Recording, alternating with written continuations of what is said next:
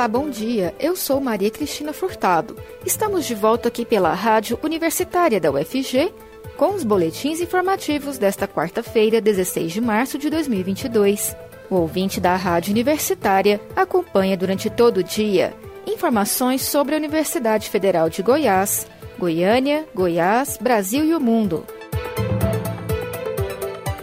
de máscaras como medida de prevenção contra a Covid-19 em ambientes abertos, estabelecimentos comerciais e eventos não será mais obrigatório em Aparecida de Goiânia, na região metropolitana. Ela continuará sendo exigida em locais fechados, como em unidades educacionais e de saúde, terminais de ônibus e órgãos públicos. A decisão foi tomada nesta terça-feira em reunião ordinária do Comitê de Prevenção e Enfrentamento da Covid.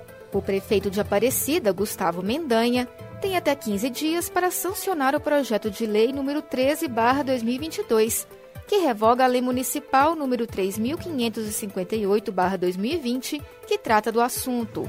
Enquanto isso, o uso de máscara continua sendo obrigatório no âmbito do município. O projeto passou pela Câmara Municipal nesta terça onde foi aprovado por unanimidade. Nos comércios, a não obrigatoriedade do uso de máscara ficará a critério do proprietário do estabelecimento.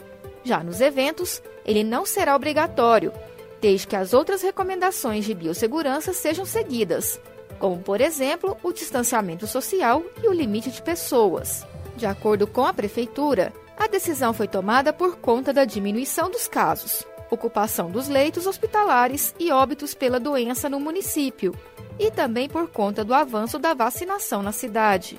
O prefeito Gustavo Mendanha falou que irá sancionar o projeto aprovado pela Câmara. A Câmara Municipal de Aparecida de Goiânia, presidente André Fortaleza e demais vereadores aprovaram a desobrigação da utilização das máscaras faciais. Obviamente, chegando aqui no gabinete, estarei sancionando esse projeto de lei, lembrando que o nosso comitê aqui de enfrentamento à Covid já estava com essa discussão. A Câmara aprovando, nós vamos estar aqui ah, sancionando e a partir daí o uso das máscaras fica facultativo. Você queira utilizar, poderá utilizar, mas você também que não queira estará desobrigado. A partir da sanção, nós estaremos liberados aqui na cidade. Atualmente, a taxa de ocupação dos leitos de unidade de terapia intensiva, UTI, de Aparecida, é de 28,92%. Já a ocupação dos leitos de enfermaria é de 2,13%. De acordo com o painel da Covid-19 da Secretaria de Estado de Saúde de Goiás, a cidade possui 65,09% da população imunizada com as duas doses ou a dose única da vacina contra a doença. Prefeitura de Goiânia e o Departamento Estadual de Trânsito de Goiás, Detran Goiás, firmaram um convênio nesta terça-feira, que permite aos guardas civis metropolitanos fiscalizarem o trânsito da capital. A partir do acordo, os guardas civis metropolitanos recebem as atribuições de acompanhar atividades de fiscalização e operações de trânsito no município. Mas para essa atribuição, eles devem passar por curso de capacitação específica, que será realizada pela Gerência de Capacitação do Detran. O convênio permitirá à corporação usar parte dos recursos arrecadados com multas na aquisição de equipamentos e estruturas destinadas à execução das atividades. Segundo a administração municipal, o convênio tem o objetivo de estabelecer a cooperação dos partícipes na execução de procedimentos relacionados à aplicação da Lei nº 9503/1997, cujo texto institui o CTB delega e credencia as atividades de trânsito exercidas pelo Estado. O presidente da Guarda Civil Metropolitana, comandante Wellington Paranhos Ribeiro, afirma que tais atribuições já são previstas pela Lei 13.022-2014, que dispõe sobre o Estatuto dos Guardas Municipais, além da Lei Complementar número 180-2008, que cria a agência da GCM Goiânia. Paranhos explica que entre as competências previstas em lei estão aquelas de trânsito que forem conferidas aos guardas em vias e logradouros municipais, em atenção ao convênio celebrado com o órgão de trânsito estadual, no caso Detran Goiás, sempre nos termos do Código Brasileiro de Trânsito. Quanto à capacitação, comandante Paranhos pontua que inicialmente será encaminhado um grupo para a primeira formação, mas o intuito é que todos os guardas participem. O projeto Comunicativa Comunicação por uma Saúde Integrativa trabalha com práticas integrativas e complementares em saúde, PICS, que contribuem para a promoção da saúde, para a prevenção de agravos e também para o tratamento de diferentes condições e reabilitação. E essa é a temática do programa UFG com você desta quarta-feira, que começa a uma hora da tarde. A implementação das PICs passa por abordagem integral e humanizada pode trazer resultados e benefícios que impactam na melhora da qualidade de vida e saúde. A coordenadora do projeto, Michele Dias da Silva Oliveira, explicou o que são as PICs. Então, as PICs são procedimentos terapêuticos que fazem parte da medicina tradicional chinesa, né? Se baseia nas leis da natureza, do yin yang, nas teorias dos cinco elementos, água, madeira, fogo, terra e metal. É, as práticas integrativas complementares né, em saúde, ela tem sido utilizado de forma milenar, com origem na China, a posterior né, é, sendo vista como pesquisa na Europa, e hoje nós temos uma, uma ampla divulgação dessas PICs nas Américas, né, em todo o mundo. Nós já temos até uma política nacional de práticas integrativas complementares no nosso país, a partir da portaria de número 971. Enfermeira, acupunturista e terapeuta voluntária no projeto, Ana Cecília Coelho Melo falou sobre a sua trajetória junto às práticas integrativas.